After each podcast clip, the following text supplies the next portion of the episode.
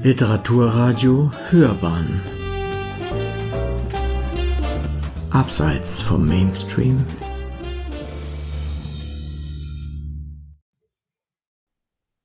Ich lese jetzt etwas vor aus Es war die Nachtigall. Ich mache das ganz gerne so, dass ich am Anfang die Charaktere ein bisschen vorstelle durch eine sehr typische Aktion. Ich habe für das Buch sehr viel recherchiert und fand, dass eine schöne Aktion ist, um meinen Hauptcharakter Marie einzuführen. Eine Aktion ist, die sie zusammen mit den, mit ein paar Tierschützern macht. Eine Tierschutzorganisation oder Tierbefreiungsorganisation, die es tatsächlich gibt. Und die sich vorgenommen haben, Hühner zu befreien aus einem, ja, aus einem, aus der Massentierhaltung. Und die Aktion beginnt, aber Marie soll nicht mit, weil sie ist schon mal vorbestraft worden bei einer Aktion und die Gruppe entscheidet, dass es besser ist, sie bleibt draußen. Aber als dann ein Akku drinnen im Gebäude fehlt und nach draußen telefoniert wird, hey, könnt ihr uns was bringen, sieht sie ihre Chance doch noch in das äh, hineinzugehen in diese Massentierhaltung und sich das auch einmal näher anzugucken. Ich renne schnell über den stoppeligen Acker, auf dem man die Halle gesetzt hat. Der Papieroverall raschelt beim Laufen, sonst ist es gespenstig ruhig. Die Tür des riesigen, langgestreckten Containergebäudes ist nur angelehnt. Ich schlüpfe hinein. Ein stechender Ammoniakgestank. Ich muss den Atem anhalten, bin einen Moment erschlagen von der Hitze, dem Gestank, dem Gescharre und hilflosen Geflatter der Hennen, die dicht gedrängt rechts und links des Ganges in Gitterkörben untergebracht sind. Im ersten Moment kann ich es nicht hinsehen. Das sind doch Lebewesen zusammengefercht, aufbewahrt, eingesperrt. Etwas in meinem Hals zieht sich zusammen, ein Schluchzen, ich schlucke den Kloß herunter, hier geht es um mehr. Irgendwo brummt sinnlos eine Lüftung, die kaum gegen den Geruch und die Hitze ankommt. Ich nehme mein Handy heraus, schalte die Taschenlampenfunktion an. Ein paar Hennen gackern auf und behindern sich gegenseitig beim Flügelschlagen in den viel zu kleinen Sammelkäfigen. Kleingruppenhaltung. Was für ein Witz! Knast, denke ich, Gefängnis. Oder noch schlimmer. Ein Straflager. Die Hennen sind verdammt Eier zu produzieren und wenn sie älter sind, werden sie verkauft und geschlachtet. Das ist ihr Leben. Mehr nicht? Irgendwo am Ende des endlosen Ganges, der zwischen den doppelstöckigen Käfigreihen entlang führt, entdecke ich ein hin und her zuckendes Handylicht. Die anderen. Ich laufe auf sie zu, leuchte an den Stellen entlang, versuche die Tiere nicht zu blenden, aber gleichzeitig zu sehen, wie es ihnen geht. Doch der Geruch und das neurotische Kratzen über den Draht des Käfigbodens sagt eigentlich schon alles. Verrückt. In einer Rinne vor den Käfigen liegen die gelegten Eier. Eine Henne hat den Kopf durch das Gitter geschoben, als wolle sie ihr Ei zurückerobern, doch als ich näher herangehe, sehe ich, dass sie tot ist. Die anderen Hennen der Gruppe treten über und auf ihre Stallgenossin. Es ist viel zu eng, um sich zu bewegen. Warum tun Menschen Tieren so etwas an? Der Gestank und die Hitze werden intensiver, je weiter ich in den Stall vordringe. Nein, ich sollte nicht Stall sagen. Dann denkt man an einen romantischen Holzschuppen, an Stroh und Heu und Körner, doch hier ist nichts davon zu sehen. Nur Metallgitter und Futtermehl. Es gibt keine Erde oder Rasen, wo die Hühner picken oder scharren können. Viele haben sich die Federn ausgerissen und kahle Hälse.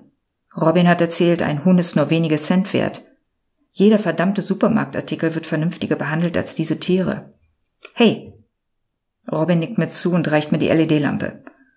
Ich drehe sie um, nehme den Akku heraus und setze ihn wieder richtig ein. Schon funktioniert die Lampe. Es war nur ein Wackelkontakt. Danke. Robin zögert und ich nutze den kurzen Moment, um meine Kamera herauszunehmen und auf ihn zu richten. Ich muss verhindern, dass er mich wegschickt. Erzähl, sage ich. Molly kommt mit einem Huhn näher, schwenke kurz auf sie. Setzt das Huhn zu den anderen in eine der Transportboxen, schließt sie, geht wieder. Ich schwenke zurück auf die Hühnerstelle, in der einen Hand die LED-Lampe, in der anderen die Kamera. Keine idealen Drehbedingungen. Aber es ist nicht wichtig, dass diese Aufnahmen perfekt werden. Hauptsache, ich fange so viel wie möglich ein. Ich richte die Kamera wieder auf Robin vor den Käfigen, so wie es eigentlich besprochen war. Er räuspert sich, akzeptiert, dass ich bleibe, macht seinen Aufsager. Wir retten hier heute 30 Hennen. 30 von Millionen von Hennen, die in Deutschland unter ganz ähnlichen Verhältnissen leben. Wir würden gerne alle mitnehmen und befreien, aber das können wir nicht. Das könnt nur ihr, die Verbraucher, die Käufer von Hühnereiern. Wenn ihr das hier nicht mehr wollt, kauft keine Eier mehr. Denn es wird sich nur etwas ändern, wenn Produkte, die durch Tierquälerei entstanden sind, nicht mehr gekauft werden. Er dreht sich um, öffnet einen Käfig, nimmt vorsichtig eine der Hennen heraus, die es sich stumm gefallen lässt, und setzt sie in eine Box. Die Hühner, die wir heute mitnehmen, werden danach in einem Garten leben, picken, frei sein. Doch die anderen bleiben zurück, denke ich. Wir sind fertig, sagt Molly, die mit einem weiteren Huhn ankommt und noch einmal nachzählt. Mein Handy vibriert, ich hole es heraus, sehe auf das Display. Mein Pulsschlag beschleunigt sich. Timo, etwas stimmt nicht. Der Anruf ist schon weg und mir ist klar, dass er mich auf Speeddial angewählt hat. Vermutlich hatte er das Handy dabei in der Tasche. Eine Warnung. Es ist wie ein Schlag in den Magen. Wenn der Wachschutz kommt oder die Polizei, war das hier umsonst. Und wir sind die Täter, obwohl wir die Tiere befreit haben. Alles ist verkehrt. Das war Timo. Irgendetwas ist. Wir sollten gehen, schnell, sage ich. Ich stecke meine Kamera ein, laufe ein paar Meter. Nein, ich bin hier noch nicht fertig. Ich öffne einen der Verschläge, schiebe das Gitter beiseite. Zwei Hennen drängen sich verschreckt in eine Ecke, andere sind apathisch, als ginge sie das gar nichts an. Ich versuche nicht darüber nachzudenken, dass ich gerade über ihre Leben und ihre Schicksal entscheide, greife nach einer braunen Henne, die etwas kleiner als die anderen ist. Ich lege die Hände von hinten über ihre Flügel, genau wie ich es gerade bei Robin gesehen habe. Ich habe noch nie ein Huhn berührt. Früher habe ich Hühner gegessen als Kind, Chicken Nuggets, eines meiner Lieblingsgerichte. Niedlich in Dinoform gebacken wie ein Spielzeug. Jetzt lebe ich seit zwei Jahren vegan. Nie wieder Huhn. Ich nehme die kleine Henne raus. Sie fühlt sich seltsam leicht an wie ein kleines Daunenkissen. Ich spüre ihr Skelett, viele zerbrechliche Knochen unter dem Federkleid. Halte sie dicht an meinen Körper, streiche ihr beruhigend über den Kopf. Molly kommt hinter mir, stellt den Transportkorb ab, öffnet ihn. Ich setze die Henne vorsichtig zu den anderen, schließe das Gitter. 31, sagt Molly. Das Huhn musst du dann aber nehmen. Mach ich, sage ich trotzig. Wir haben einen Garten. Es klingt nicht so lässig, wie ich dachte. Das hier geht mir nah. In den YouTube-Videos war alles so klar und weit weg. Hier ist es anders. Der Gestank nach Kot und Kadavern, die spülwarme Luft, das Gackern der Hennen, das Gefühl, helfen zu wollen, es doch nicht zu können, Fuck, ich hasse das. Warum kann es nicht anders sein? Warum kann nicht alles besser sein? Richtiger. Los jetzt, sagt Molly, und ich laufe, halte die Luft an, bis wir draußen sind.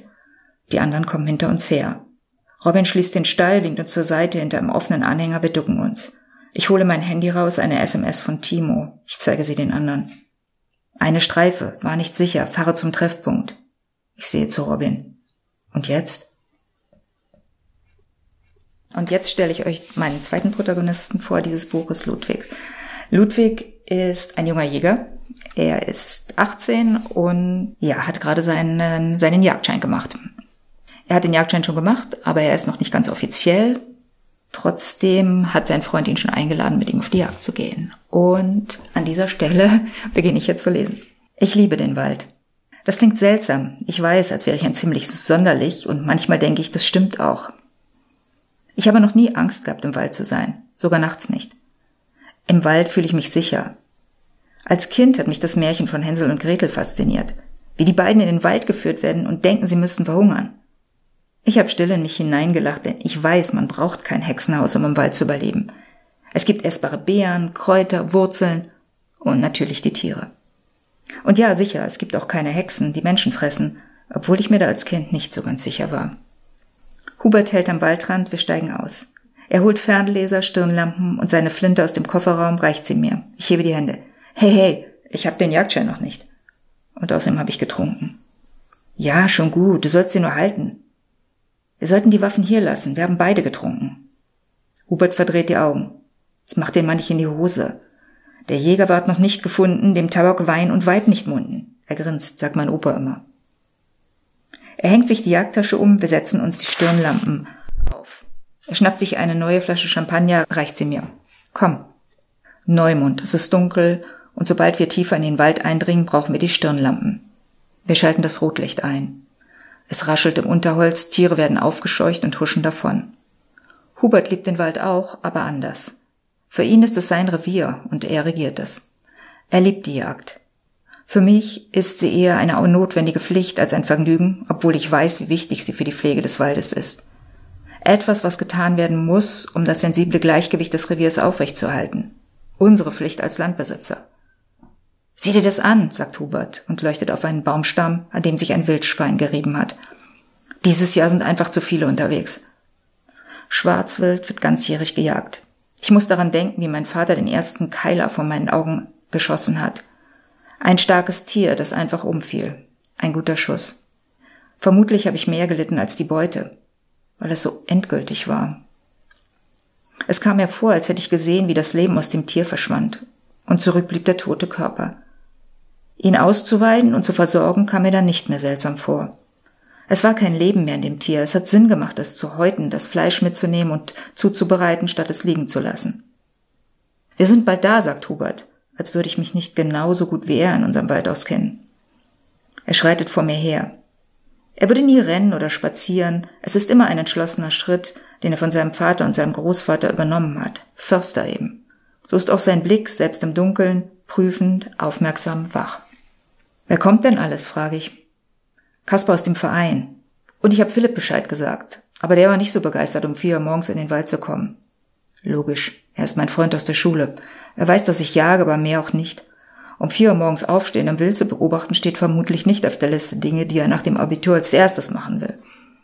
Hubert bleibt stehen. Ey, wie war eigentlich deine Abi-Feier? Ich hatte Hubert eingeladen, aber wollte nicht kommen. Wieso? Naja, hast du? Was? stelle ich mich dumm. Thea. Ich tue so, als müsste ich mich mühsam erinnern. Ich hätte Hubert nicht von Thea erzählen sollen. Jetzt fragt er ständig nach ihr und mir gefällt der Tonfall nicht, in dem er über sie spricht. Das ist keine Jagd, das ist ein Mädchen, in das ich verliebt bin. Was soll mit ihr sein? Diese Abi-Feier war vielleicht der letzte Moment, ihr zu sagen, dass du in sie verliebt bist. Oder sie flach zu legen. Hast du es wenigstens versucht? Das war jetzt nicht so die Veranstaltung, echt nicht? Ich weiche Huberts Blick aus. Es war absolut die richtige Veranstaltung. Eine Abi-Feier, die normal begann und dann wie erwartet an einer wilden Party endete. Doch als ich endlich den Mut hatte, Thea anzusprechen, war sie betrunken und hat mit einem anderen Typen rumgemacht. Aber ich gebe nicht auf. Was ist mit dir? Warum hast du eigentlich keine Freundin? frage ich Hubert. Manchmal denke ich, er ist schwul. Hubert reißt die Augen auf. Ich brauche keine Freundin. Ich brauche eine Frau. Er schlägt mir auf die Schulter. Freunde habe ich genug. Kurz darauf sehen wir den Hochstand nah an einer großen Lichtung. Wir kennen die Wildgruppen, die hier regelmäßig äsen. Ich lausche, höre ein Rotkehlchen. Noch knapp eine Stunde bis zum Sonnenaufgang. Im Wald brauche ich keine Uhr, ich muss nur auf den Gesang der Vögel achten, die Vogeluhr. Kurz darauf das etwas dunklere Chirpen der Amsel, noch 45 Minuten bis zum Sonnenaufgang. Weidmanns Heilalter, ruft mir Kasper entgegen. Er wartet unten am Hochstand. Seine roten Haare kleben am Kopf und sehen künstlich aus, da er immer zu viel Haargel benutzt. Er hat seine Flinte dabei, Philipp ist nicht gekommen. Ich will Kasper grüßen, zögere. Weidmanns Heil. Eigentlich antwortet man auf den Jägersgruß genauso, also Weidmanns Heil, aber wenn man in die Jägerschaft aufgenommen wird, antwortet man mit Weidmanns Dank. Bin ich schon aufgenommen? Ohne Jagdschein? Weidmanns Dank heißt das, antwortet Hubert für mich und schlägt mir auf die Schulter. Du bist jetzt einer von uns. Ich lache kurz. War ich das nicht schon vorher? Logisch, aber jetzt gehörst du richtig dazu. Ich schweige. Hubert stöhnt. Du wieder mit dem Jagdschein, das ist doch nur eine Formalität. Oder stimmt etwas mit deinem Führungszeugnis nicht? fragt Kaspar und es klingt wirklich besorgt. Hubert grinst breit. Jetzt kommt's raus. Ludwig ist vorbestraft. Könnte ich mir echt vorstellen. Ich gehe auf seinen Ton ein. Ach ja, was soll ich denn getan haben? Wir leben schließlich nicht in Westeros. Kaspar lächelt schüchtern. Er ist immer sehr still und zurückhaltend, besonders wenn Hubert dabei ist. Manchmal frage ich mich, warum Hubert mit ihm befreundet ist. Na, dann wird es Zeit, dass du mal ein paar Regeln brichst, sagt Hubert und hält mir die Flinte hin. Er will also wirklich, dass ich heute schieße. Und gib mir den Champagner. Ich gebe ihm die Flasche, nehme die Flinte. Hubert grinst zufrieden. Er öffnet sie schnell und geschickt, der Korken schießt irgendwo ins Unterholz. Auf dich, Alter! Er prostet mir zu, setzt die Flasche an, trinkt und reicht sie dann an Kasper weiter. Gehen wir hoch? fragt Kasper und hält die Flasche unentschieden in der Hand. Er weiß auch, dass er seinen Jagdschein verlieren kann, wenn man ihn betrunken beim Schießen erwischt. Aber wer soll hier vorbeikommen? Ich gehe vor, steige die Holzleiter hoch. Oben setzen wir uns im Kreis hin, lassen die Flasche rumgehen. Ich horche. Der Buchfink mischt sich in das Vogelgezwitscher. Zehn bis zwanzig Minuten bis Sonnenaufgang. Ich spüre den Morgen schon, das sich sanft ausbreitende Licht, das den Wald erst grau-weiß und dann golden beleuchtet. Gleich kommt das Wild. Ich drehe mich um, sehe durch eine der Schießscharten auf den Waldrand die Bäume. Ich habe vor kurzem einen TED-Talk gesehen. Da erklärte eine Wissenschaftlerin, dass sich Bäume untereinander verständigen. Über ihre Wurzeln. Wie ein Internet. Ein riesiges Verständigungssystem unter der Erde. Sie reden miteinander. Vielleicht sind wir Bäumen viel ähnlicher, als wir denken. Sie brauchen Licht und Wasser und das CO2 der Luft, um zu leben. Und wir brauchen Sauerstoff, Wasser und Licht und Liebe. Manchmal macht Alkohol mein Denken schärfer, weckt mich auf. Ich mag den Zustand. Aber wenn ich mehr trinke, verschwimmt alles, also reiche ich die Flasche weiter, als sie wieder bei mir ist. Ich will den Moment halten zwischen Traum und Realität, Morgengrauen. Meint ihr, die Bäume brauchen Liebe? flüstere ich und merke, dass ich doch betrunkener bin, als ich dachte. Tu wieder, murmelt Hubert. Geh doch umarme einen Baum, Dude. Wie meinst du das? wispert Kasper, der kaum etwas getrunken hat. Hey, sie kommen, flüstert Hubert. Wir sind sofort still. Das meiste Wild kennen wir. Es kehrt regelmäßig an diese Stelle zurück, auch wenn wir hier gejagt haben, was ich eigentlich nicht verstehe. Aber nun ja, schließlich steigen wir auch immer wieder in unsere Autos und fahren die Straßen entlang, auf denen Menschen tödlich verunglückt sind. Eine Gruppe von Rehen tritt auf die Lichtung und beginnt zu äsen. Es sind Ricken, die erst ab September gejagt werden dürfen. Schließlich ist Brunftzeit. Die Gruppe wird größer, immer mehr Rehe treten auf die Richtung. Wo sind die Böcke?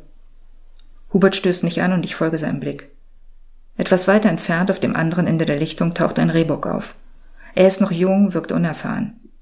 Hubert drückt mir die Flinte in die Hand, ich schüttel den Kopf. Nicht jetzt. Kaspar atmet erleichtert auf, sein Blick sagt, dass ich alles richtig mache. Hubert wirft mir einen Blick zu. Für eine Sekunde sehe ich es. Verachtung. Oder auch nur Unverständnis. Denn er erwartet es. Hier ist sein Geschenk an mich, der erste Schuss nach der Prüfung. Zusammen mit ihm. Hubert hat mit mir gelernt, Nächte durchgemacht und auch sonst immer geholfen. Aber wann und wo ich schieße, entscheide immer noch ich. Mein Herz schlägt schnell und heftig. Habe ich Angst? Vermutlich. Vor dem Töten? Nein, dafür habe ich es schon zu oft gesehen. Aber davor nicht ganz richtig zu treffen und das Tier leiden zu lassen. Es nicht sofort zur Strecke zu bringen. Hast du Angst daneben zu schießen? flüstert Hubert. Ich bin ein guter Schütze. Ich war der Beste in der Prüfung, auch wenn Hubert immer behauptet, ich könnte nicht schießen. Ich schnappe mir die Flinte, entsichere sie, lege sie auf dem Holz ab, visiere das Ziel an. Der Bock steht still, dreht den Kopf, wittert. Ich weiß, ich muss mich beeilen, den Moment nutzen, in dem das Tier sich orientiert, fragt, unbeweglich, still verharrt. Ich ziele auf den Körper nah am Herzen, nehme ihn ins Fadenkreuz. Es ist, als ob wir verbunden sind, eine Einheit. Ich der Jäger, er das Opfer. Die Wildgruppe am anderen Ende der Lichtung schreckt hoch. Der typische Schreilaut, doch ich höre es nur und sehe zum Bock, der kurz aufspringt, dann mit verdrehtem Hals fällt und auf dem Waldboden aufschlägt. Er legt. Hubert stößt mich an, erst in dem Moment realisiere ich, was passiert ist, dass ich tatsächlich getroffen habe. Mein erster tödlicher Schuss. Heute haben wir bei Hörern on Stage die Katrin Bonga zu Gast. Diesmal nicht wirklich äh, physisch hier auf der Bühne oder in unserem Sendestudio, sondern wir haben uns nur telefonisch verbunden. Katrin, nichtsdestotrotz äh, freue ich mich, dass du da bist und begrüße dich sehr, sehr herzlich bei Hörern on Stage. Danke, ich freue mich auch. Danke für die Einladung. Gerne. Also ich bin auch sehr neugierig auf dich und auch dein Buch habe ich ja erhalten. Es war die Nachtigall, was natürlich sofort eine Assoziation macht, aber auf die kommen wir vielleicht später. Bevor ich richtig loslege mit unserem Gespräch, möchte ich dir ein Kompliment aussprechen. Deine Webseite ist sehr beeindruckend. Die ist toll gemacht und das, was da drin steht und was man alles erfährt über dich und dein Leben und was du bisher so getan hast. Hut ab, erstens vor den Inhalten, zweitens aber auch, wie du das gemacht hast. Das gefällt mir sehr, sehr gut. Es war die Nachtigall. Das ist ein Jugendbuch für Menschen von zwischen 14 und 17 Jahren.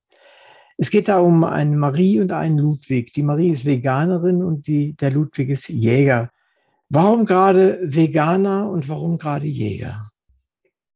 Ähm, also eigentlich grundsätzlich starten bei mir Bücher mit, mit einer Idee, dass ich denke, darüber möchte ich mal schreiben. Das hat auch damit zu tun, dass ich gerne Dinge erforsche und auch gerne recherchiere, aber ich brauche ein Ziel. Ich brauche so die Vorstellung, was wird daraus?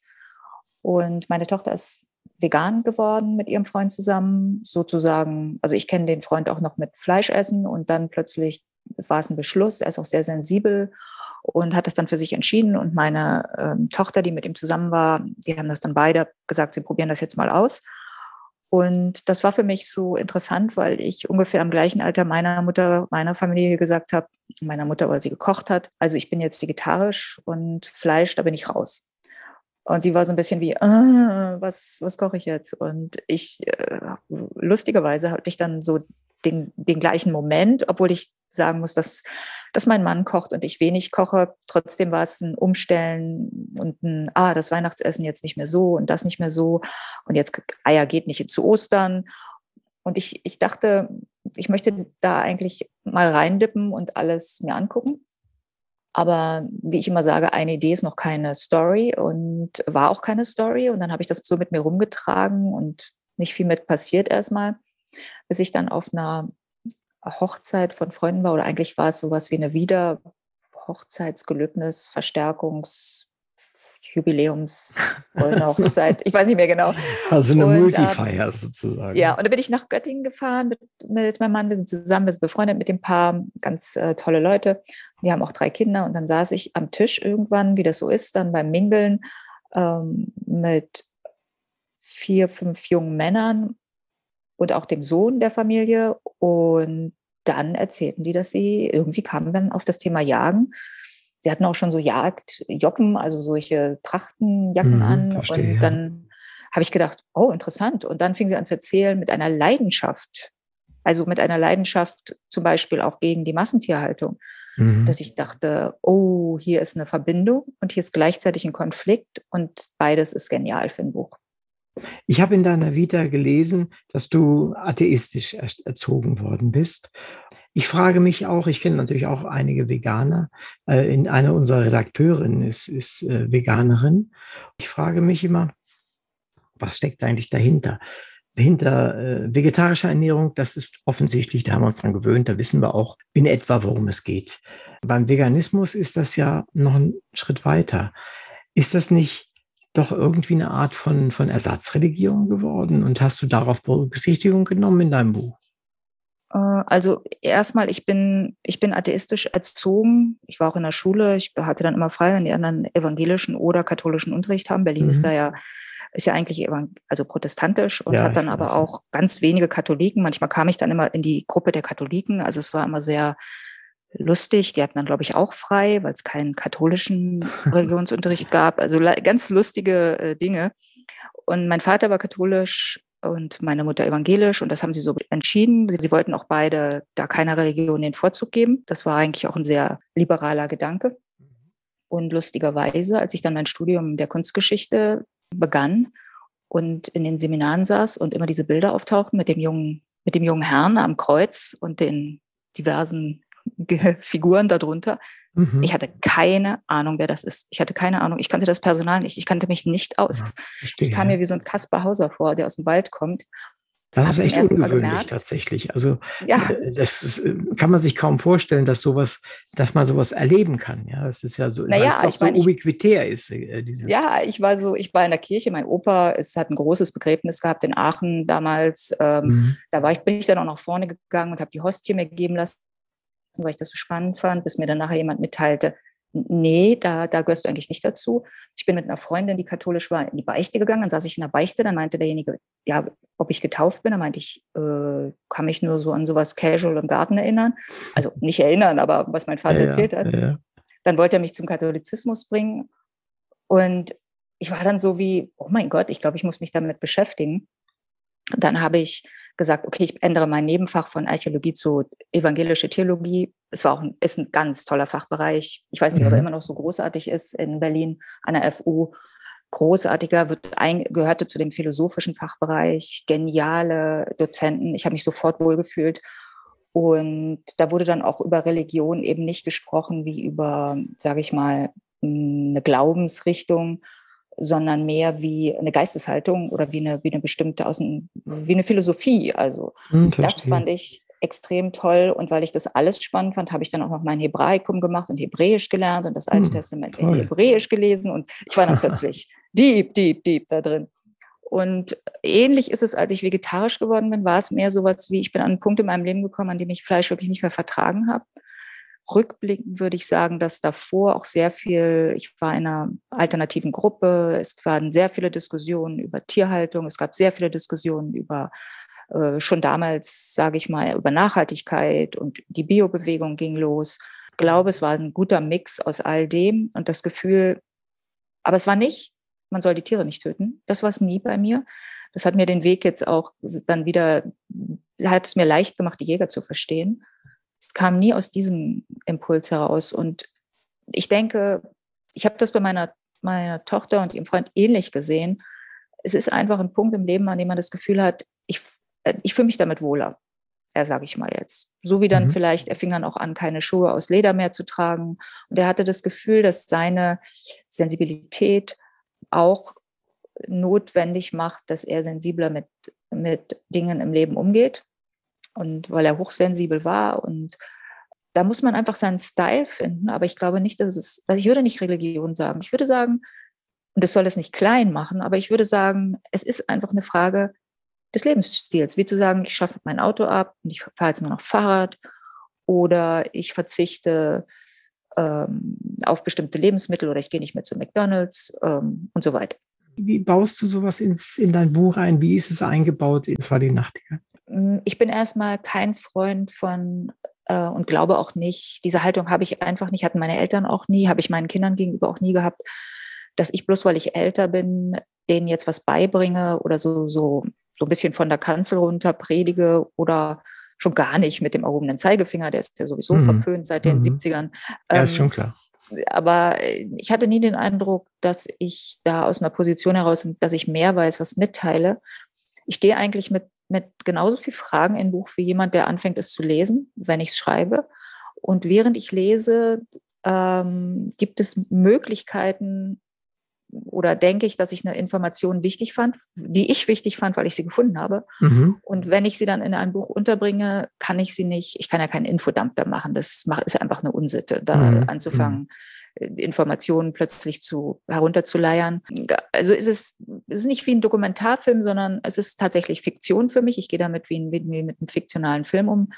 Ähm, wenn ich Informationen geben kann, und die passen in der Situation und ich darüber hinaus eine schöne Situation erfinden kann, bei der die Information wie gar nicht bemerkbar gegeben wird, dann ist, kommt die Information ins Buch. Und wenn ich merke, das gelingt mir nicht und es hört sich hölzern an und es passt nicht, dann muss ehrlich gesagt die Information auch raus. Sie muss sich immer der Geschichte unterwerfen. Das heißt, ich würde nie sagen, das und das und das muss vorkommen in dem Buch. Bin aber relativ stolz darauf, dass ich oder setze da auch sehr viel Energie rein, Dinge, die ich für wichtig halte, die mir, die mir wichtig sind, weil ich sie auch gerade erst verstanden habe, mhm. So in Bücher einzubauen, dass sie eigentlich so fast unmerklich mitgeteilt werden. Und manche Menschen überlesen es dann halt auch, manche verdrehen es auch im Kopf und machen sie ihre eigene Philosophie. Ja, das ist dann halt so es ist ja tatsächlich ein, ein, ziemlicher Hammer. Jäger und auch Veganer sozusagen da an der Stelle und die dann auch noch persönlich sich nahe kommen und sehr nahe kommen. Wie bringst du das zusammen in dem Buch? Naja, ich, ich mache mir eigentlich keinen Gedanken darüber, wie das passiert. Da, da lasse ich meine Figuren eigentlich handeln und lasse die laufen, wenn man so will. Man sagt, das ist, das ist etwas, was eine Schreibtechnik, die sich, wenn man mehr Bücher schreibt, glaube ich, also für mich hat die sich wirklich ganz natürlich entwickelt, dass ähm, ich diese Handlung oder meine Figuren vor mir handeln sehe und irgendjemand meinte mal, man ist dann wie so eine Fliege an der Wand und äh, gibt dann sich selbst Credits dafür, dass man was beobachtet hat. Es ist nicht so wirklich das Gefühl, dass ich da etwas vorschreibe, sondern dass ich das, was, was sich vor mir hm, entfaltet als, als Lebens, als Bilder, tatsächlich sehe ich wie so ein Film vor so einem inneren Auge, dann übernehme und schreibe und dann am Ende natürlich bei der Überarbeitung gucke, ob, das äh, verwirrend ist oder ob ich da noch was hinzufügen muss oder ob das gar nicht passt oder ob das nur so, ein, so eine Seitengasse ist, die ich nicht brauche. Und wenn die Figuren aufeinandertreffen, erfahre ich eigentlich auch zum ersten Mal, wie sie aufeinander reagieren. Und das ist dann spannend für mich. Und dann bilden sich auch, schärfen sich die Charaktere. Am Anfang sind die noch so ein bisschen diffus. Da könnte es sein, dass ich denen Eigenschaften gebe, die ich ihnen nachher wieder wegnehme, weil ich dann auch merke, die passen nicht so richtig. Mhm. Und es ist wie ein Menschen, den man kennenlernt. Nach einer Weile hat man das Gefühl, ja, man sitzt drin in diesem Charakter. Vielleicht auch wie ein Schauspieler, der eine Rolle übernimmt und sagt, jetzt verstehe ich diesen Charakter. Jetzt habe ich das Gefühl, ich bin drin. Ich verstehe die Haltung. Bei Ludwig war es zum Beispiel so, ich wusste, wie die Familiensituation ist, weil ich einige Jäger hier in Potsdam also Jägerfamilien, wenn ich das jetzt mal kennengelernt habe, wo, da, wo die haben Landbesitz, da ist der Vater unterwegs und nimmt den Sohn schon mit. Und so eine Situation fand ich äh, passt. Und da war mir die Lebenssituation klar. Und als ich dann mit diesem Frühstück angefangen habe, bei dem sie sitzen, was mir deswegen wichtig ist, weil es natürlich wieder da um Essen geht, da ist dann eben der Wildschweinschinken auf dem Tisch, weil man gerade ein Freund auf der Jagd war und den vorbeigebracht hat. So ist das da. Das ist, das ist, man isst viel Fleisch, weil man eben auch viel auf der Jagd ist, weil man auch viel jagen muss. Ja klar, und das Tier einfach nur töten und es dann zu verwerfen, das macht ja auch gar keinen Auf Sinn. keinen Fall. Das wäre eben auch eine Nichtwertschätzung. Genau. Und das wird auch sehr wertschätzend gegessen und eben nicht aus der Tiefkultur nicht aus der Massentierhaltung. Und dann ähm, sitzt er am Tisch und dann plötzlich poppte mir die Geschichte auf, dass es da noch einen, einen extremeren traurigen Hintergrund gibt für Ludwig. Und das weiß ich vorher nicht, das plane ich nicht. Das ist dann sowas, wie ich sehe es. Und ich frage mich dann, soll ich das jetzt nehmen oder nicht nehmen? Und in dem Fall, also das, in dem Fall ist es äh, der Tod seines Bruders, der vor ein paar Jahren passiert ist, der so ein Schleier von, von eigentlich auch Verzweiflung über die Familie oder vor allen Dingen auch über ihn legt, mhm. der ein bisschen begründet, warum er auch vielleicht so empfindlich und so offen ist und, und in dem Fall Marie so leicht in ihn eindringen kann mit ihren Überzeugungen, weil wir kennen das ja in der Regel sind Menschen, die eher aus konservativen Lebensverhältnissen kommen, verschlossen und wissen, wo sie lang wollen und sind auch nicht sehr zugänglich. Also jetzt mal um zu generalisieren, das stimmt ja, natürlich schon klar, nicht, ja. aber im Einzelfall äh, stimmt sowas nie. genau, nur so um und für mich war es klar, er muss, er muss sehr sensibel sein. Und ich, ich habe dann rausgefunden, dass er auch ähm, ja traurig ist, sehr traurig. Und ähm, das hat dann auch eigentlich zu dem Ende des Buches sehr stark geführt. Und ich weiß, dass, dass meine Verlegerin oder Lektorin dann auch, das war in Personalunion, sehr unzufrieden war und ich ihr versucht habe zu erklären, dass es nichts ist, was ich insofern ändern kann, weil das nichts, wenn ich in einer Story drin bin, ist das nicht unbedingt in meiner Hand ich kann das dann, könnte das ändern, aber ich würde dann eigentlich auch meine Figuren verraten. Das ist, das ist wahrscheinlich eine größere Diskussion. Aber war auch zum ersten Mal, dass mir klar geworden ist, es ist nicht unbedingt so, dass das Gefühl, wenn ich schreibe, das ist, dass ich schreibe und ich komplett, ich bin da wie ein Künstler, der ein Bild malt. Ich kann meinen Pinsel nicht führen. Der führt sich an irgendeinem Punkt selbst und ich lasse es laufen. Und dann betrachte ich, was ich gemacht habe und kann dann entscheiden, ob es mir gefällt oder nicht. Aber letztendlich ist auch dann eben manchmal der Punkt, dass man sagt, ich muss akzeptieren, dass das jetzt das ist, was ich erschaffen habe. Also ich mhm. kann das sehr gut nachvollziehen, dass sich das auch verselbstständigt, wenn man es lässt, wenn man es zulässt, wenn man nicht äh, nach Plot schreibt, den man völlig durchgestylt hat. Aber so wie du es schreibst, äh, nehme ich dem, dass du auch keine Plots im eigentlichen Sinne hast.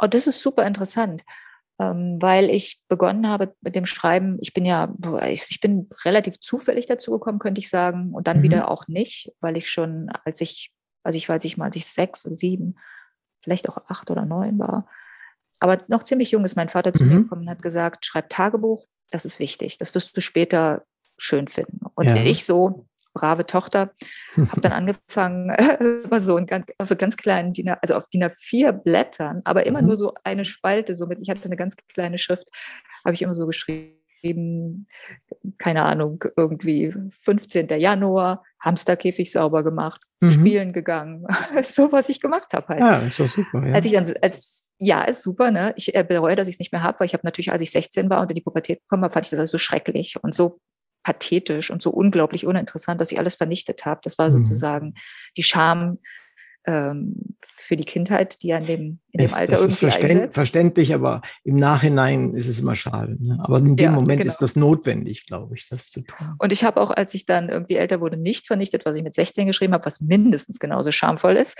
Ähm, aber da hatte ich dann schon das Bewusstsein, dass, es, dass ich hier eigentlich Geschichte schreibe. Ich habe auch sehr gerne die Tages Tagebücher von Anna Isnin gelesen und mhm. bin eine begeisterte äh, Leserin von Tagebüchern von Künstlern. Also war mir dann klar, so solltest du irgendwann einmal etwas mehr Relevanz haben auf diesem, auf diesem Erdball, ähm, könnte das auch interessant für andere sein. Genau, ja. Und habe dann auch immer scherzhaft gesagt, irgendwann bringe ich meine Tagebücher heraus. Ähm, und ich meine es eigentlich ziemlich ernst, obwohl ich es immer scherzhaft sage. Also meine Kinder tatsächlich, mein, meinen Kindern habe ich schon zu lesen gegeben. Mhm. Die haben da sehr viel, ähm, ich fand es auch wichtig, gerade für die beschämenden Passagen aus meinen Büchern, wo ich gesagt habe, ihr seid jetzt in der Phase, lest, ich kann euch versichern, so ist diese Zeit. Und ähm, habe das auch nicht vorher angeguckt, was ich ihnen gegeben habe, sondern war der Meinung, ihr könnt jetzt die Eltern, in der Pubertät fängt man an, die Eltern neu zu sehen. Und ich habe gesagt, und jetzt hier mal ja, seht mich ganz. Also das ja, gehört dazu. Ja. Ich bin, ist, man wird nicht erwachsen. Ja? So. ja, das ist, das ist mutig, aber auf der anderen Seite auch sehr konsequent, so wie du äh, das schilderst. Also ich glaube, auch was die Ausführlichkeit von Herz und Schmerzen äh, in der Zeit angeht, war das, glaube ich, ähm, weil ich lebe, Sie kennen mich ja nur in dieser sehr erfolgreichen Ehe zu meinem Mann und dieser Beziehung, die so selbstverständlich mhm. ist und auch mhm. dann zu sehen, dass man da auch durch alle Phasen durchgegangen ist ja. Du hast ja ein bewegtes Leben, wir kommen vielleicht später noch darauf zurück, ein bewegtes Leben tatsächlich im positiven wie im negativen Sinn vielleicht auch. Aber äh, warum schreibst du gerade für Jugendliche? Weil du könntest ja mit den Stoffen, die du hast, durchaus für Erwachsene schreiben, nicht nur für junge Erwachsene. Und jetzt fällt mir auf, dass ich die Frage, die Sache mit dem Plotten nicht beantwortet habe. Ach ja, das ist richtig, das Plotten war. weil ich das ist wie in, der, wie, wie in der Kneipe, ne? da kommt man vom ja. Hundertste ins Tausendste, nur weil der Kellner vorbeikam und fragt, ob man noch ein Bier will. So. Ja, also die, die, es begann eigentlich damit, dass ich gesagt habe, ich habe schon immer sehr früh geschrieben. Ich war auch immer schon der Meinung, ich werde irgendwann mal ein Buch schreiben. Aber dann war ich aber auch der Meinung, ich werde Künstlerin. Und das mhm. mit dem Buchschreiben war einfach, na naja, ich habe früher gemalt und gezeichnet als geschrieben. Aber ich habe auch schon vor der Schule, mein Vater hat mir Schreiben und Lesen vorher beigebracht. Ich kam schön. sozusagen schon äh, fertig in die Schule und habe mich schrecklich geschämt, dass ich das alles schon kann, weil ich mhm. dann dachte, das ist jetzt nicht, das ist in der Gruppe aber ganz bisschen fies so. Äh, also Schule war auch nicht so meins. ähm, aber jedenfalls dann irgendwie gab es eine Phase, in der ich nicht ins Atelier so richtig gekommen bin und kreativen, äh, kreativ trotzdem was machen wollte und dachte, jetzt ist der Moment für den großen Berlin-Roman. Mhm. Natürlich Belletristik, natürlich für Erwachsene, natürlich ja, ganz nah am Nobelpreis dran. Das, das, dicke Ding, ja klar. Ja, das dicke Ding. Und es war ja auch ähm, für mich als Westberlinerin nach der Maueröffnung ein Ereignis. Also ich habe da ja, emotional klar. so viel durchgemacht. Es war so, wenn man sich vorstellt, dass ich als Kind mit in der Mauer, innerhalb dieser Mauer aufgewachsen bin, war ja, das für mich auch äh, was ganz Großes. Mm, und dann habe ich den begonnen und fand den natürlich schrecklich und habe da auch mal alles vernichtet und habe auch wirklich alles vernichtet. Ich glaube ich glaube nicht, dass da noch irgendwas auf irgendeinem uralten Laptop existiert. Mhm. Nein. Und äh, in der Phase wohnte unter uns eine Familie und der Vater war Drehbuchautor und wurde ein Freund von uns. Die ganze Familie wurde, haben uns mit der ganzen Familie befreundet, Amerikaner. Und der hat mich so ein bisschen ans Drehbuch angebracht. Und irgendwie plötzlich, relativ schnell, weil ich das äh, ziemlich genial fand, habe ich mir das angeeignet und habe dann aber auch, weil ich dachte, naja, wenn du, wenn du das ist ein guter, das ist ein super Nebenverdienst. Es war natürlich klar, äh, Mensch, das hatte plötzlich einen ganz anderen Swing. Da dachte ich mir, als Künstlerin bin ich sehr eigenwillig und unterwerfe mich nicht gerne und will auch nicht äh, das, das Bild über dem Sofa malen. Musste ich immer gucken, wo ich Geld herkriege. Also dachte ich mhm. mir, das ist mhm. ja genial. Und da habe ich eigentlich sehr, weil Drehbuchautoren sich wirklich über die Struktur auch im Grunde ähm, selbst erklären oder das, man fängt mit Struktur an. Hm, verstehe. Ich habe ich in Kurse gegangen, habe sehr viel Bücher gelesen übers Drehbuchschreiben. Und das war, das war der Beginn meines Schreibens, war Schreiben, Drehbücher schreiben, wenn man jetzt mal von den ersten Versuchen absieht und meinem Berlin-Roman, ähm, dann waren das eigentlich die ersten ernsthaften Schreibsessions, wo ich dann stundenlang gesessen habe und gesagt habe, jetzt will ich das verstehen, jetzt will ich das machen. Wir haben dann sehr schnell so eine kleine Drehbuchfirma aufgebaut, weil mir klar wurde, Uwe, äh, der ist ja auch Uwe, mein Mann, kann sehr gut pitchen, das hat er gemacht. Ich habe dann immer die Ideen umgesetzt in Exposés und in Treatments und das waren natürlich nicht mal nach Zahlen, das ist Quatsch, aber sehr, sehr strukturiert. Hm, Das Drehbuch hat glaube ich. Ja, 120 Seiten, du weißt es, ne? Dialoge, Überschrift, darunter kommt der Dialog, kurze Sätze. Und das war mein Einstieg dann später ins Schreiben, auch weil ich aus einer Drehbuchidee dann ein Buch entwickelt habe. Das ging nicht so schnell, das hat dann einige Jahre sich hingezogen, weil die Kinder auch da waren und man hat ja immer tausend Sachen. Und da habe ich immer gedacht, naja, ich bin so gut, ich bin so schnell und bin auch eigentlich ziemlich fähig, äh, dann später Jugendbücher zu schreiben oder, oder sagen wir mal so, nee, anders muss ich sagen. Ich schreibe Jugendbücher, weil der Produzent, der dieses Drehbuch nicht realisieren konnte, äh, war ein Produzent, der von mir einen Jugendstoff wollte. Und der hatte selber Kinderstoffe gemacht. Ich habe Kinderdrehbücher geschrieben. Das habe ich mir nicht ausgesucht. Das war einfach das, was funktioniert hat. Und als ich dann diesen, dieses Dreh, diesen Drehbuchentwurf hatte für ein, für ein Jugendformat, dachte ich mir, naja, dann mache ich da halt ein Jugendbuch draus. Und habe mich dann mit, damit auch für einen Preis beworben, bei dem man Jugendbücher einreichen sollte. Und Mhm. habe den dann auch gewonnen. Und Besserer Start geht doch nicht an der ja, Stelle. es war perfekt. Es war auch für mich so, ich habe erst nachher realisiert, wie, also ich meine, ich habe schon gemerkt, ich habe nie was vorher gewonnen, dass wenn man dann aus 500 Einsendungen ausgewählt wird, dass das schon was Besonderes ist. Aber ich, ich war nicht so, mir war diese ganze Frage, wie komme ich an einen Verlag, war jetzt für mich nicht, noch nicht so eine große Frage. Ja. Mhm. Ich hatte vorher das an drei, vier Verlage geschickt und gedacht, na ja, ich probiere mal. Ich weiß noch, dass vom Fischer Verlag da zurückkam, wir wollen jetzt alles lesen. Und das ist ja schön, wenn man ein ganzes, ein ganzes Buch hat. Habe ich denen also alles geschrieben und dachte, ich kriege dann so vielleicht in zwei, drei Wochen mal eine Antwort. Okay, da lacht sich wahrscheinlich jetzt jeder aus der Buchbranche tot. Aber als dann nach einem halben Jahr nichts kam, dachte ich auch so komisch, was ist bei denen Hm. los? Können die, was, was ist das Problem? Ja. Hm. Und hab, hatte wirklich im ersten Moment Hemmungen, mich beim Preis zu erinnern, weil ich dachte, na ja, du hast ja fast quasi jetzt schon so ein Gespräch mit einem Verlag, ist nicht, das ist ja, vielleicht melden die sich und du bist dann da bei diesem Preis und der Preis beinhaltete eigentlich auch eine Veröffentlichung in einem anderen Verlag. Und dann habe ich irgendwann da gesessen und gedacht, jetzt sei mal vernünftig, dieser Preis, der bringt dir Geld und du bewirbst dich da jetzt. Und zumindest wird es jemand aus einem anderen Verlag dann lesen. Und nachher, wirklich, ich weiß nicht, zwei Monate oder so nach der Veröffentlichung oder noch länger, das dauerte dann ja auch noch Preis gewonnen und dann Lektorat und dann veröffentlicht, Mhm. meldete sich dann diese Lektorin vom Verlag und vom Fischer Verlag und sagte, ja, uns hat das Buch eigentlich gut gefallen, aber sie haben dann ja was anderes gefunden. Und ich dachte so, Ja, okay, jetzt habe ich eine Vorstellung von der Zeit, die die da so brauchen, um Entscheidungen zu treffen. Ja, ich glaube aber auch, und das kriege ich jetzt mehr und mehr mit, weil ich ja jetzt auch schon in drei Verlagen veröffentlicht habe und ähm, das ist bestimmt nicht mein letzter Verlag jetzt, mhm. ähm, kriege ich auch schon mit, dass, dass die auch unter Zwängen stehen, dass denen die Natürlich. Zahlen im Nacken sitzen, dass die irrwitzige Entscheidungen treffen, bloß weil da mal ein Autor dann gerade erfolgreich ist, auch im Self-Publishing. Ich meine, guck dir die Landschaft jetzt an ja, ja, klar. also ich bin genau wie du, ich fand das faszinierend, habe da auch gestartet. Ich weiß noch damals, dass ich mich von meinem Agenten getrennt habe, weil ich ich nicht durch ihn nicht die Möglichkeit hatte, self zu publishen und irgendwann gesagt habe, ich brauche diese Freiheit jetzt parallel, weil der Verlag arbeitet so langsam. Ja. Ja, Der, Verstehe ich. weißt du, da, da wartest du, du kriegst, wenn du Glück hast, alle zwei Jahre darfst du mal ein Buch schreiben. Das ist ja nichts, wovon man leben kann und was man auch kreativ nicht gut ist, dass man so lange Pausen hat. Und dann habe ich gesagt, naja, während ihr euch dann Zeit lasst, kann ich dazwischen self-publishen und habe das dann relativ parallel auch immer gemacht. Aber ich, mein, der Vertrag von meinem Agenten sah das nicht vor. Und ich musste dann an irgendeinem Punkt sagen, ich, ich muss mich jetzt leider Ja, trennen, weil ich kann nicht, ja. diese Einschränkung, äh, die behindert mich und hat mich auch ärgerlich gemacht. Natürlich endete dann irgendwie auch das Verhältnis dann gleichzeitig mit meinem Verlag. Das war dann auch wieder so. Also wenn du bei einem Agenten bist dann, und der vermittelt dich irgendwo hin, dann hast du eine Sperrfrist. Und trotzdem war mir das wichtig, dass ich sage, nee, ich, ich muss da jetzt raus. Ich muss da, ich muss das jetzt erkunden. Also manchmal denke ich mir, das fällt mir auf die Füße, weil ich, weil ich eigensinnig dann natürlich auch bin je mehr man selber geschafft hat im Leben oder macht oder wo man merkt, dass man, dass man eigene Lösungen hat, desto selbstbewusster wird man. Das ist auch etwas, was in Verlagen und ich glaube grundsätzlich in, Verhält in, in Arbeitsverhältnissen, glaube ich, das kann man grundsätzlich sagen, immer eine Schwierigkeit ist, weil jemand, für den du arbeitest oder der erwartet, dass du das tust, was, was er im Kopf hat. Und wenn so ein Verhältnis Verlag Autor ist, dann habe ich manchmal das Gefühl, die fühlen sich genauso.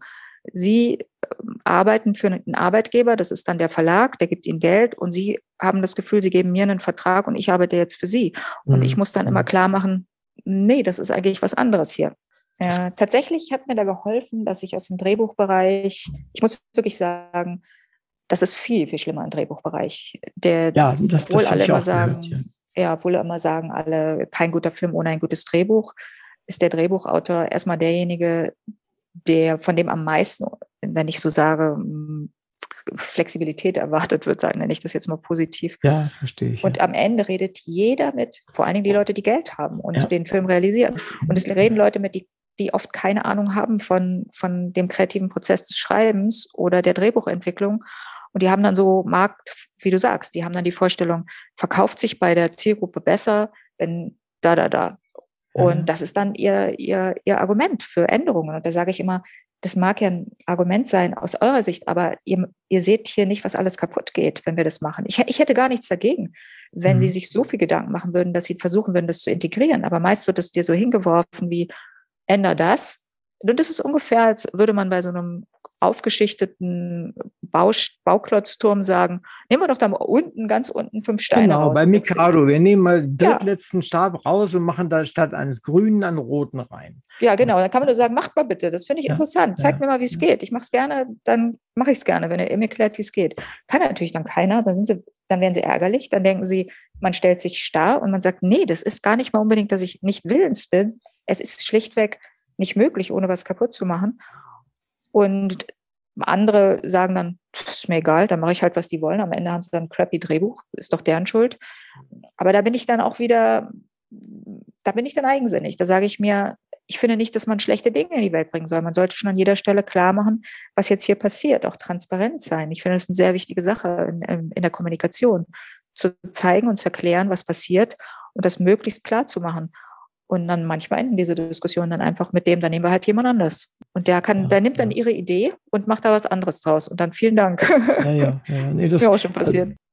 Kommen wir nochmal zum, zum Buch zurück. Also erstmal ist ja Romeo und Julia eine dramatisch endende Liebesgeschichte. Richtig. Und das ist also bei der Nachtigall auch so. Und das ist aber auch das erste. Und ich kann das so spoilernd frei sagen, weil ich das schon im Vorwort eigentlich, mhm. äh, so beginnt mhm. das Buch. Ich möchte auch, dass man das weiß und nicht überrascht ist von dieser Wendung. Genau, ja ähm, und fand deswegen auch den Titel wichtig. Eine dramatische Liebesgeschichte ist erstmal was anderes als ein Happy End oder was ist denn ein Happy End? Wir wissen ja alle, man schlägt das Buch zu und dann beginnt eigentlich erst das richtige Beziehungsleben. Aber natürlich endet man manchmal gern auf so einer befriedigenden Note von Abschluss oder von, jetzt ist erstmal ein guter Punkt erreicht. Mhm. Die Verlage im Jugendbuchbereich haben es teilweise auch verlangt, dass es, dass es einen auf jeden Fall eine Liebesgeschichte gibt, weil sie wissen, dass Jugendliche da eben, dass es eins der wichtigsten Themen ist genau. für sie. Freundschaft, Liebe äh, und dann, wenn sie ein bisschen älter werden, ganz stark Selbstverwirklichung. Nicht unbedingt Beruf, aber Selbstverwirklichung. Und für mich sind es interessante Themen. Ich mag ähm, Beziehungen, über Beziehungen zu schreiben, Freundschaften und Liebe ist ein ist ein, ist ein interessantes Thema. Also ich habe das gerne in meinen Büchern, aber ich würde, ich habe auch Bücher, die, die eher, sage ich mal, Freundschafts, wo es Freundschaft wichtiger ist. Und ich mache auch gerne was, was äh, wahrscheinlich bei den Lesern, wo die Leser, einige Leser jedenfalls mehr mit kämpfen. Ich setze auch Geschichten gerne fort. Das heißt, so wie fortlaufende Serien. Und man verfolgt die Charaktere tatsächlich über diesen Punkt des, des ersten Happy Ends hinaus und dann kommen Probleme und dann gibt es Auseinandersetzungen, weil ich das mag. Ich mag das zu sagen, äh, das ist nicht alles einfach da draußen. Beziehungen muss man, äh, muss, müssen Freundschaftsbeziehungen oder Liebesbeziehungen oder auch Beziehungen, keine Ahnung, zu, zu Lehrern, zur Gesellschaft muss man leben und shapen. Man muss auch den Mut haben, manchmal durch Situationen zu gehen, die nicht so angenehm sind, zu sich selber zu stehen und sich mit jemandem auseinanderzusetzen. Man kann nicht alles unter den Teppich kehren. All diese Themen finde ich auch sehr interessant für Jugendliche. Und äh, ich mache es einfach. Ich erzähle weiter und äh, versuche sozusagen auch äh, ein Stück weit, sage ich mal, eher Coming of Age zu schreiben, als jetzt die klassische Liebesgeschichte. Und in Bibliotheken landen meine Bücher auch mal gerne in dem Regal äh, Probleme Jugendlicher. Ah, okay. So, was dann was eine sehr merkwürdige ja, Kategorie ist. Was denkst du, warum dein Schreibton bei den Jugendlichen ankommt? Kommt er von dir allein oder hast du den gelernt, von deinen Kindern vielleicht? Oder? Hm, also als ich das erste Buch geschrieben habe, waren die noch nicht jugendlich. Das, okay. das, ich habe eher, also eine Sache ist, dass ich sehr ähm, über das Hören sehr gut funktioniere. Also wir haben uns ja auf Clubhouse getroffen. Das ist wirklich für mich mein Paradies. Ja. Mhm. Die Stimmen, ich höre auch, wenn ich Stimmen höre, äh, sehe ich gleich was vor mir und die, die lösen ganz viel aus im Kopf bei mir. Und ich überhöre auch gerne Gespräche. Also ähm, das klingt jetzt negativ, aber ich sag mal, wenn man in der S-Bahn sitzt und Jugendliche unterhalten sich, dann nehme ich die auf und sauge die auf und äh, nehme irgendwas mit. Das könnte ich genauso bei Senioren machen. Ich könnte es genauso gut bei hm, kleinen Kindern machen, Fünfjährigen.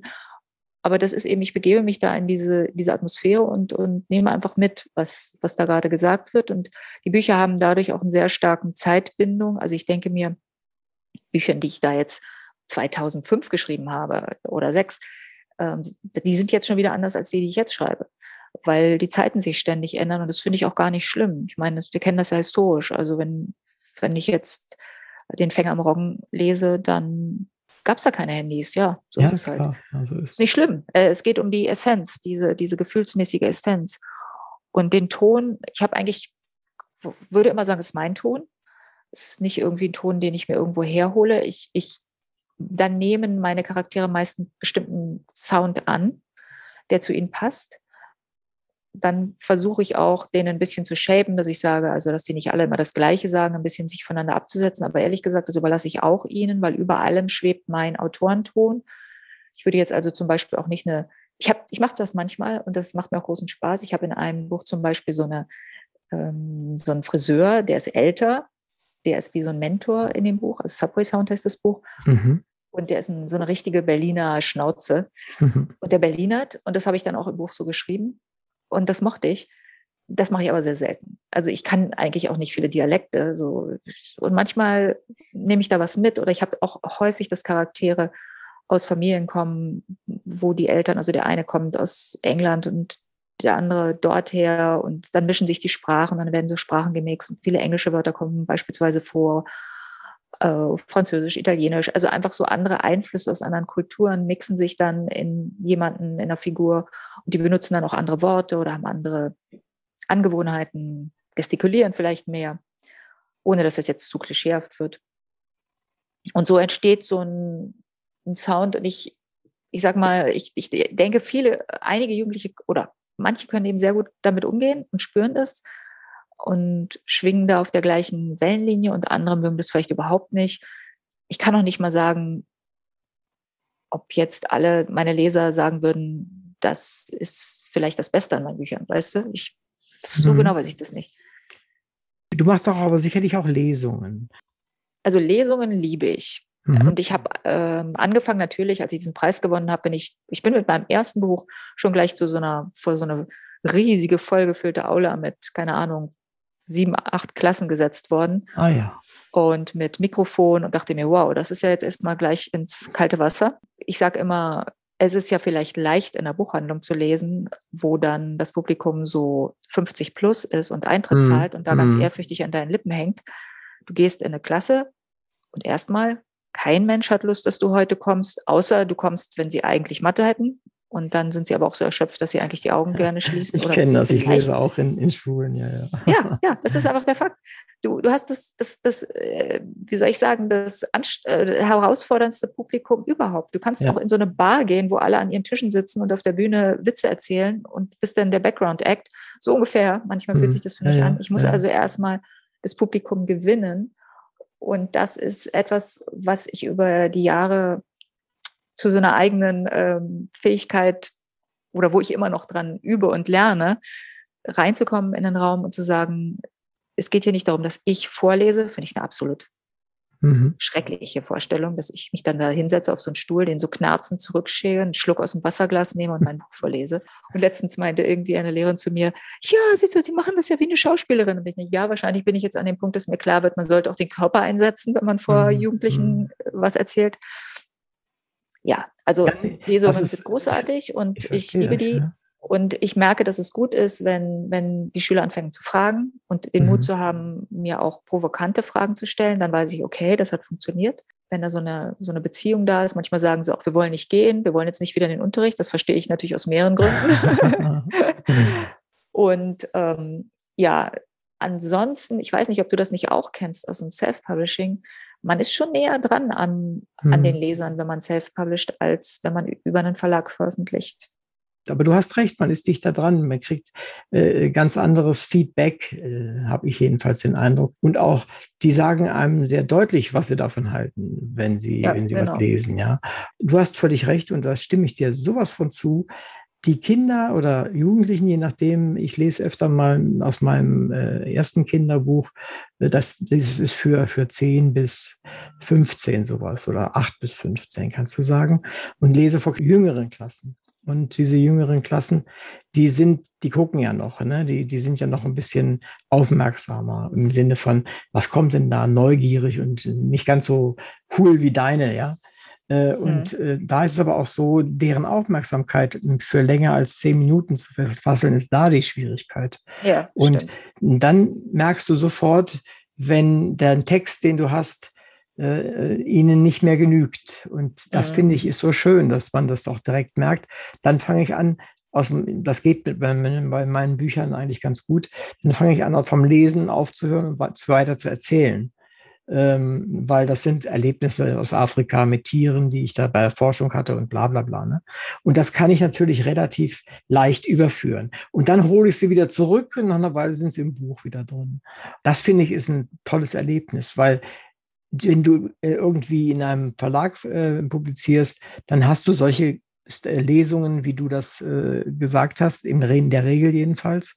Und das ist eine andere Nummer. Ja, es ist weit weg von, von den vielen, die das eigentlich lesen, hoffentlich lesen. Ich frage mal etwas, was jetzt ein bisschen rausgesprungen wirkt, nämlich gibt es eigentlich zwischen Berlin und New York für dich irgendetwas anderes? Du liebst New York, da hast du ja auch einen wichtigen Teil deines Lebens verbracht. Und irgendwo steht, äh, dass das für dich also äh, die beiden wichtigsten Punkte der Welt sind. Deshalb meine etwas provokante Fragen. Gibt es da auch was dazwischen oder sind das deine beiden mhm. Welten? Also erstmal, ich bin das allererste Mal in den 80ern nach New York gekommen und es war wie so ein Kulturschock. Mhm. Davor war ich natürlich der Meinung, ich lebe in der aufregendsten, wichtigsten Metropole der Welt musst du dir auch vorstellen, Berlin, Westberlin war ja besetzt, da waren Amerikaner, Briten und Franzosen. Ich hatte ja alles. Ich hatte ja die Welt in Berlin sozusagen. Ja, ich richtig. war auch der Meinung, das ist jetzt hier all, die Welt schaut auf Berlin. Das, das gab nichts anderes. Das war meine Vorstellung. Und die Stadt ist, ist großartig. Ich kann immer sagen, Berlin ist meine Heimat. Das ist ja, ich werde dann auch immer ganz, ich habe immer gedacht, ich kann sagen, ich komme aus Berlin und alle wissen, wo ich herkomme und andere sagen, ich komme daher und dann geht die, die Erklärung los. Ne? Äh, also diese, diese Hybris und diese etwas arrogante, ich, ich komme vom großartigsten Platz der Welt und das ist eigentlich nicht zu toppen. Ähm, obwohl natürlich, ich bin ja nicht blöd gewesen. Ich wusste schon, dass es andere ja, Städte ja, gibt. Ich, ich meine, wir können jetzt Tokio reden und so und äh, da ist, oder Kairo und äh, ja, da sieht Berlin auch klein und provinziell gegen aus. Und als ich dann zum ersten Mal in New York war, habe, ich mich sofort verliebt in die Stadt. Es war wirklich Liebe auf den ersten Blick, weil ich, weil ich sie, Berlin ist frech und New York war noch frecher. Ja, durchaus. Und noch gnadenloser und, und kompromissloser in diesem, du kannst machen, was du willst, du kannst sein, wie du willst, geh auf die Straße, ist egal, ob du mit Hausschuhen rumrennst mhm. oder einen Sack über dem Kopf hast, hier bist du frei. Ähm, und das hat mir sehr gefallen. Und natürlich habe ich andere Angelpunkte. Als letztes ist jetzt Los Angeles dazu gekommen. Noch vor der Pandemie war ich da. Die Stadt hat eine ganz eigene spirituelle Atmosphäre und dadurch, dass ich viel mit dem Filmgeschäft zu tun habe, habe ich die Stadt einfach mit in mein Städterepertoire genommen. Und mein Mann kommt aus dem Ruhrgebiet, aus Bochum. Mhm. Und ich habe tatsächlich auch eine sehr enge Beziehung zum Ruhrgebiet. Und weil wir da sehr oft waren und äh, die seine Beziehung zum Ruhrgebiet hat mich also sowohl Fußball und Bergbau, das äh, hat mich eigentlich jetzt mitgeprägt. Und die Städte Berlin und Bochum haben auch matchen sehr gut. Die sind auch so ein bisschen raff und auch so ein mhm. bisschen ja, richtig. haben so was Schmuddeliges und so ein bisschen ja. was äh, Kellerkindmäßiges, was ich mag. Und da komme ich also auch mit den Leuten aus, dem, aus der Gegend super gut klar. das ist auch für mich immer noch so ein Punkt. Mittlerweile kriege ich hm, Heimweh nach, nach dem Ruhrgebiet. Das, mhm, ja. Verstehe ich. Wenn, wenn ich da reinfahre, habe ich das Gefühl, ja, ich bin, bin auch zu einem Teil wieder da zu Hause. Also ich kam dann zum ersten Mal mit meinem Mann in seine Heimatstadt. Mhm. Die Hauptstraße in Bochum heißt Bongartstraße. Hm? Ach. Die breiteste, der Boulevard sozusagen. Ja, super, super. Und ich war wie, yes. ich weiß bis heute nicht, warum die so heißt, wer, wer derjenige ist, der Namensvetter ist. Ja, Aber ja. genau wie ich geschrieben und ich dachte so, ja, jetzt habe ich hier meinen Fuß reingesetzt, das macht alles Sinn, mein ganzes Leben macht Sinn. Ja, ähm, tolles Ding, ja. Und äh, die Stadt und überhaupt die Region macht im Moment die wahnsinnigen Wechsel von, von eben der Kohleindustrie hin zur Kultur durch. Es ist eine der spannendsten Regionen überhaupt, was mhm. da kulturell passiert. Mhm. Es werden, also ich, wenn ich da hingehe, dann wird erstmal geguckt, was kann ich mir alles angucken. Mhm. Von Tanz über Theater, über los, ja. alles. Also das ist, wenn ich jemanden rate, wenn er mal Urlaub in Deutschland macht, dorthin fahren, sich irgendwie eine schöne Unterkunft nehmen und dann da Kultur genießen. Du hast schon noch ein Stichwort geliefert, nämlich das Filmgeschäft. Du selber hast ja die Drehbücher vorhin schon erwähnt, die du geschrieben hast. Und über die Drehbücher hast du Menschen kennengelernt, die in dem Geschäft natürlich auch tätig sind. Auch wenn es teilweise ein harter Job ist, aber hast die Menschen kennengelernt. Das ist immer ganz wichtig. Du konntest, musstest mit denen reden. Das heißt, du hast noch viele Anknüpfungspunkte. Diese Anknüpfungspunkte, dieses Netz, war das vielleicht so ein Auslöser für deine Schauspielagentur, Red Bug? Äh, nee, eigentlich ganz anders. Ah. Also ich war ja, hm, also ich habe Drehbücher geschrieben und, und wir haben uns damit ganz gut finanziert als zwei Künstler, die immer versuchen, irgendwas zu finden, was sie machen können, kreativ machen können, was ihnen den Lebensunterhalt sichert. Mhm. Und zu dem Zeitpunkt hatten wir auch schon drei Kinder, ja, genau. Und die alle noch sehr klein waren. Ich erinnere mich, dass meine Tochter, die war sowieso, wir hatten keinen großen Fernseher, wir hatten nur so ein mini kleines Ding, fast quasi so ein Portable, weil wir das mhm. auch äh, als Künstler, der Fernsehen spielt keine große Rolle, ja. Und äh, wir sind dann haben sie aber natürlich, Fernsehen. ja, dann haben sie aber natürlich Sesamstraße durften sie gucken und, ja. und diese schönen Kinderfilme, die haben wir alle auf VHS-Kassette aufgenommen und ihnen vorgespielt. Mhm. Äh, das war schon Kultur für mich auch. Und sie war super interessiert an allem. Und ich weiß, dass, dass sie dann, als sie, als wir in dieses Filmgeschäft reingingen und dass sie sie so mitbekommen hat, und da war sie, glaube ich, neun oder acht, und dann fing sie an zu sagen, sie möchte da, sie möchte schauspielen und sie möchte das machen. Und naja, ich war so wie, oh, sorry, aber das sind alles, das ist eine Schlangenhöhle. Brotlose Kunst. und dann hat sie aber, und aber das war immer die Regel in unserer Familie, wenn jemand was will, dann wird das auf jeden Fall dann guckt man sich das an, dann sagt man ja, wir kümmern uns und wir gucken vor allen Dingen, erstmal gucken wir, ob, du, ob das jetzt eine Idee ist, die jetzt morgen schon wieder vorbei ist oder ob das eine Idee ist, die bleibt. Mhm. Diese Idee blieb relativ hartnäckig. Sie hat dann auch mein erstes Drehbuch gelesen und solche Sachen. Und obwohl sie klein war, wir haben ihr dann Filme mitgebracht, damit sie mal so ein bisschen einen Eindruck kriegt, wie das so geht, weil Kinder denken ja häufig, Filme werden gedreht, indem jemand durch die Welt rennt mit einer Kamera und alles einfängt und danach ist das der Film. Ähm, und da haben wir das ihr auch ein bisschen erklärt, wie das alles geht. Und da gab es einen wunderschönen Film, Hasenherz, damals noch ähm, in der Ostfilmwirtschaft entstanden. Und also da hatte sie dann auch eine Vorstellung, wie das da so ist. Ich dachte, das schreckt sie ab, war aber auch nicht der Fall. Naja, und irgendwann habe ich gesagt, okay, ich muss, ich muss, muss ihr jetzt eine Agentur suchen, äh, ganz professionell und habe das dann aber so ein bisschen semi-professionell, bin dann in eine Agentur mit ihr gegangen, die ja in Berlin war und ich weiß noch, dass ich in Potsdam gab es eine der größten, gibt es auch heute noch, äh, eine der größten Kinderagenturen von Deutschland und mhm. wichtigsten. Und die hatte ich dann so, na, da hatte ich mal so ein bisschen, ein bisschen so mal nachgefragt. Dann habe ich schon gemerkt, die fingen an mir zu sagen, ja, wir machen Castings für die Agentur. Und ich dachte, ich schicke mein Kind niemals in ein Casting, um in eine Agentur zu kommen. Das kommt nicht in Frage. Hm, Dem setze ich mein, meine Tochter nicht aus. Habe sie also in so einer kleinen Agentur, wo sie relativ, die haben auch hauptsächlich Werbung gemacht, reinkam. Ja, und ehrlich gesagt, um das abzukürzen, die ist wie eine Rakete abgegangen. Äh, wir konnten gar nicht so schnell hinterherkommen, wie sie Filmangebote bekommen hat. Super. Sie hat es geliebt, sie war fantastisch, äh, sie war wirklich, äh, es war kein, also man hätte jetzt nur noch wirklich größere Steine in den Weg rollen müssen, um das aufzuhalten. Hm, wir haben dann eigentlich mehr oder weniger reagiert. Ich habe sie dann tatsächlich nachträglich dann doch noch in diese, in diese große, mhm. größere Potsdamer Agentur gebracht, ohne Casting, weil dann hatte sie schon einen Film gedreht und alles. Die Geschwister sind nachgefolgt auf eigenen Wunsch. Ich, da habe ich auch noch mal versucht, ein paar Steine in den Weg zu rollen, aber das war auch nicht groß, hat auch nicht sehr viel genützt. Aber es ist ähm, gut, dass Steine da sind. Also wenn man, ja, wenn man, wenn ich fühle mich ganz schlecht, aber es war wirklich so, ich, hab, ich nee. war mir sehr bewusst, dass ich das gerade dann tue. Ne? Da, da, muss man auch mal rüberhüpfen können. Ja, genau, äh, das meine ich. Wenn, wenn alles zu glatt ist und zu einfach ist an der Stelle, dann äh, ist es A, oftmals nichts mehr wert und B, äh, ist das nicht die Realität letztendlich, ja?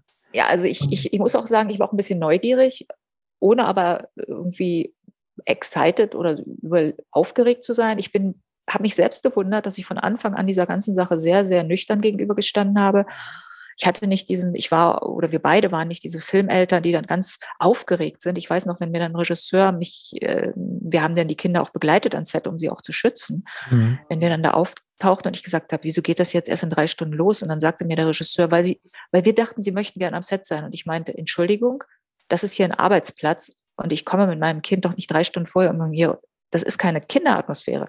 Und dann habe ich mich auch immer mhm. gleich gestritten. das war dann so. Das ist doch gut. Dabei, das hat auch den Vorteil, dass man sich in Erinnerung behält, ja? Ist, ich weiß nicht, es war nicht das. Es war, glaube ich, mehr einen Punkt zu machen und zu sagen, äh, das ist jetzt für mich auch, es gab zwei Aspekte, die ich immer gerne hervorhebe in der Sache. Es ist kein Arbeitsplatz für, also es ist kein Platz für Kinder. Kinder gehören da in dem Sinne nicht hin. Es ist ein mhm. Arbeitsplatz von Erwachsenen. Man muss Kinder sehr beschützen, um ihnen, um sie da äh, fernzuhalten von Dingen, die nicht gut sind. Man muss doch sehr darauf achten, dass die Arbeitszeiten für Kinder eingehalten werden, fand mhm. ich, fand ich immer wichtig. wichtig. Hat sich sehr ja. viel geändert, war damals aber noch nicht so. Da haben wir dann auch mal gesagt, wir gehen jetzt, weil das Kind hat genug gearbeitet und ihr müsst äh, ihr müsst, wir werden jetzt nicht den Arbeitsschutz geplant sein, genau, ja. Ja, und das war auch die zweite Sache. Also ich bin natürlich verstehe ich Künstler, die, die sich nicht nach Zeiten und Regeln richten können.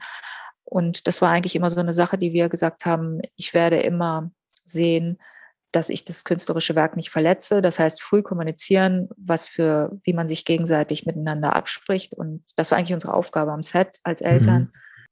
Und das war immer eine zweite Regel. Ich will niemandem was kaputt machen. Deswegen muss man, musste man wahnsinnig viel kommunizieren. Und jetzt kommen wir zu der Agentur, als dann die äh, Agentin meiner Kinder, unserer Kinder gesagt hat, sie wird krank und sie will das nicht mehr machen.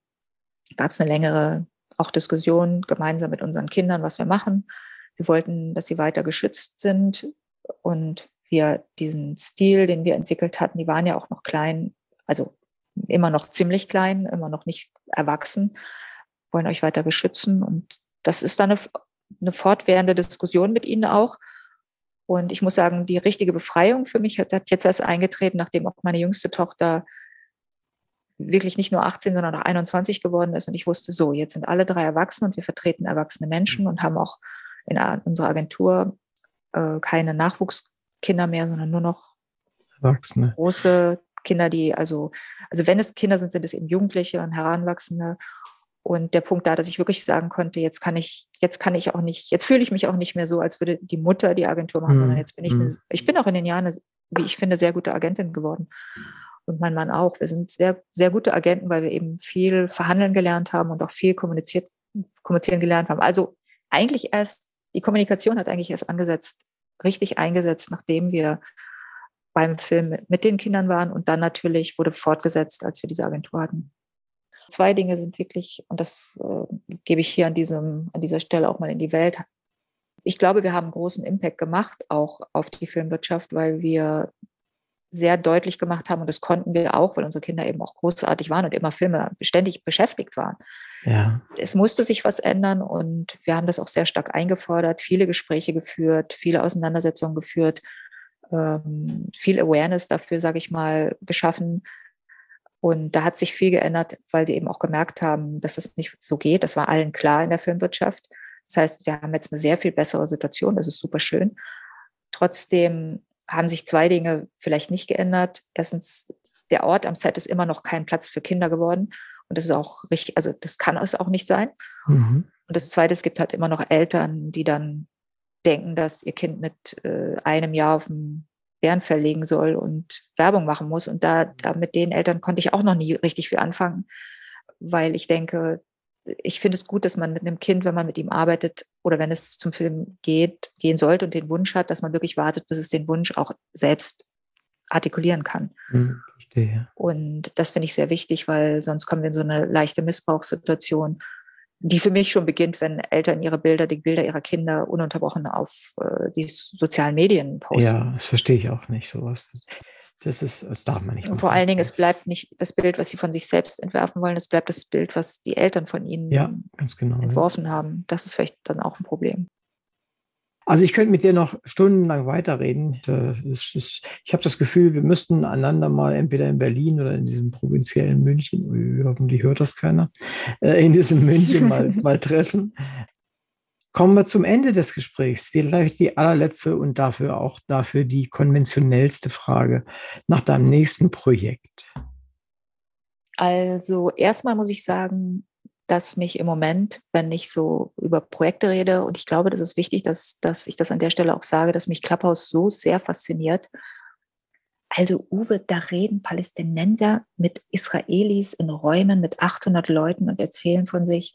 Ja. Das ist unglaublich. Also ich, ich bin so, mir läuft richtig ein Schauberrücken, wenn ich bedenke, was das, was da im Moment auf diesem, auf dieser neuen Plattform passiert, die eigentlich so wenig mit dem normalen, ja, vorgeben das und so tun, als ob auf anderen Social Media Plattformen ja, stattfindet.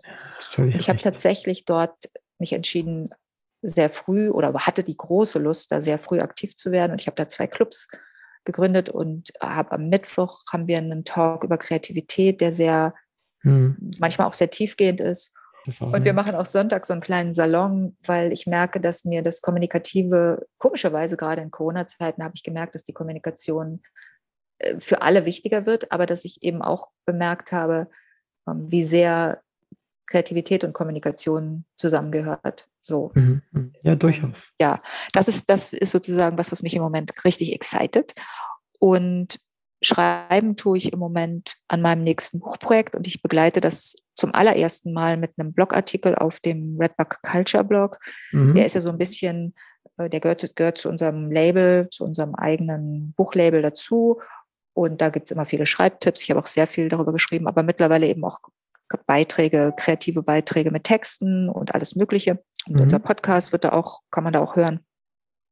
Und da habe ich jetzt eine Blogreihe begonnen, indem ich mein eigenes Schreiben begleite und ganz transparent mache, was ich noch nie gemacht habe oder so transparent wie, ich muss immer mal gucken, was ich dann weggebe, weil ich bin nicht so jemand, der gerne viel spoilert, bevor er mhm. anfängt. Das, macht, das, das ist eine sehr interessante Sache. Also das Buch schreibe ich. Gleichzeitig habe ich eine zweite Sache, die mir sehr wichtig wird. Ähm, wie du schon sagst, ich glaube, mir ist klar geworden, dass die Inhalte, die ich schreibe, ich habe sehr, sehr viele erwachsene Leser und um das jetzt mal ein bisschen nüchterner zu formulieren, ich bin dann doch im falschen Marktsegment, wenn ich immer Jugendbücher veröffentliche, mhm. wo, mhm. wo ich dann jetzt gemerkt habe, dass ich dann mich da so ein bisschen das Gefühl habe, ich wachse daraus. Mhm. Und das war so ein bisschen da, der Hintergrund meiner Frage auch. Dann. Ja, also da glaube ich, habe ich, ich habe mich auch von meinem Agenten getrennt, der mich als der Jugendbuchautoren oder Kinderbuchautoren vertritt und habe gemerkt, ich muss einen Einschnitt machen, ich muss das jetzt irgendwie nochmal neu, muss ja nochmal neu, eigentlich neu starten. Wobei natürlich bin ich super vernetzt. Ich bin jetzt in vielen Zusammenschlüssen von Autoren und auch Jugendbuchautoren aktiv, also den Sprayautoren und den Writers for Future und mache da sehr viel. Aber ich glaube, das muss ich jetzt, das ist, ist sowas, das ist die neue Herausforderung und da gehe ich, bewege ich mich jetzt drauf zu, ganz klassisch, schreibe, arbeite an einem Exposé, arbeite an einem Pitch für einen Agenten, überlege mir sehr genau, was ich da machen möchte. Kathrin, das war ein tolles Gespräch, was wir beiden haben führen können. Und das Ganze hat sich entzündet an diesem neuen Buch, das du rausgebracht hast. Das war die Nachtigall, ein Jugendbuch und äh, wahrscheinlich aber ein Jugendbuch nicht nur für Jugendliche, wie wir ja eben gehört haben, sondern der eine oder andere Erwachsene könnte da auch ruhig mal hineingucken. Es ist etwas, woran man viel erfahren kann über, auch über sich selbst. Katrin, ich danke dir recht herzlich und wenn vielleicht, wenn du ein neues Buch herausbringst, dann können wir vielleicht die Veranstaltung nochmal wiederholen, weil mit dir kann man über so viele Dinge reden. Das macht viel Freude. Dankeschön, dass du da warst. Ich danke dir. Es war sehr schön. Schön, dass ich da sein konnte. Danke.